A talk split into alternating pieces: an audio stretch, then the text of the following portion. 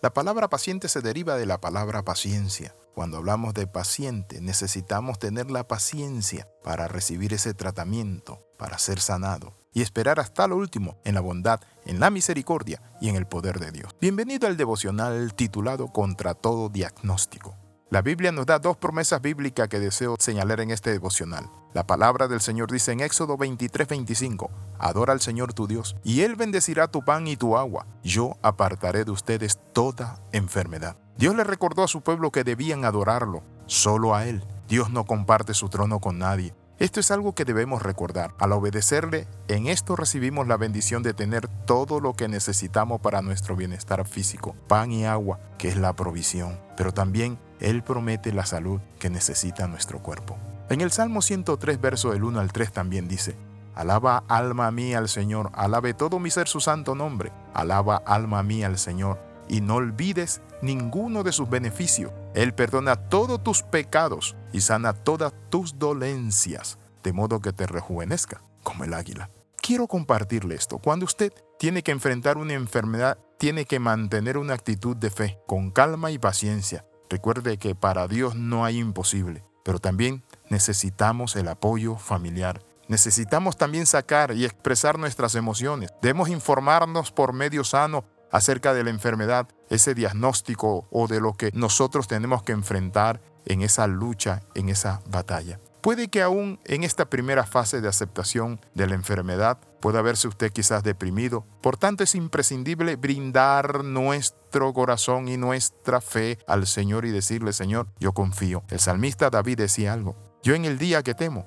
en ti confío. Por encima de lo que nosotros podemos avisorar, es importante escuchar y no tratar la enfermedad como un tema tabú, porque es cierto que a veces las personas de alrededor, para que no sufra el paciente o la persona, evitan hablar del tema y de este modo piensan que no se deprimirá.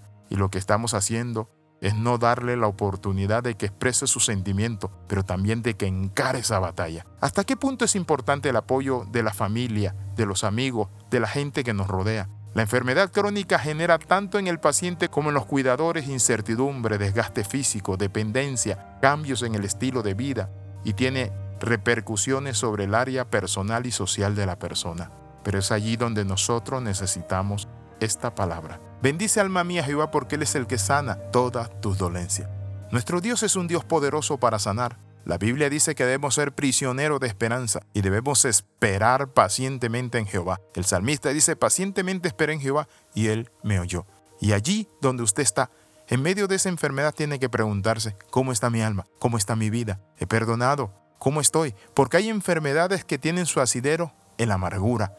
Las personas que no perdonan generalmente no se sanan fácilmente. ¿Por qué? Porque la amargura le lleva a estar en hiel de amargura y destrucción. Pierden motivación, están cargados de culpa, de dolor, de tantas cosas, de resentimiento, de odio, que no le dan espacio a la sanidad. Es importante que nosotros entonces entendamos esto que nuestro Dios es nuestro Padre celestial y Él nos sana de toda enfermedad. Él tiene el poder para decir a ese problema que usted tiene en los intestinos, en el páncreas, en el hígado, en el corazón, en cualquier parte, Él tiene poder para sanarnos. Así que oro en esta hora.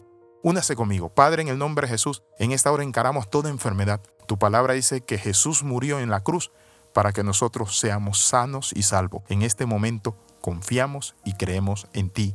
En el nombre de Jesús suplicamos y rogamos un toque sanador, un milagro, fortaleza espiritual. Danos la valentía para enfrentar esa enfermedad. Amén y amén. Escriba al más 502 42 45 60 89. Le saluda el capellán internacional Alexis Ramos. Recuerde las 13. Comenta, comparte y crece con nosotros. Nos vemos en la próxima. Bendiciones de lo alto.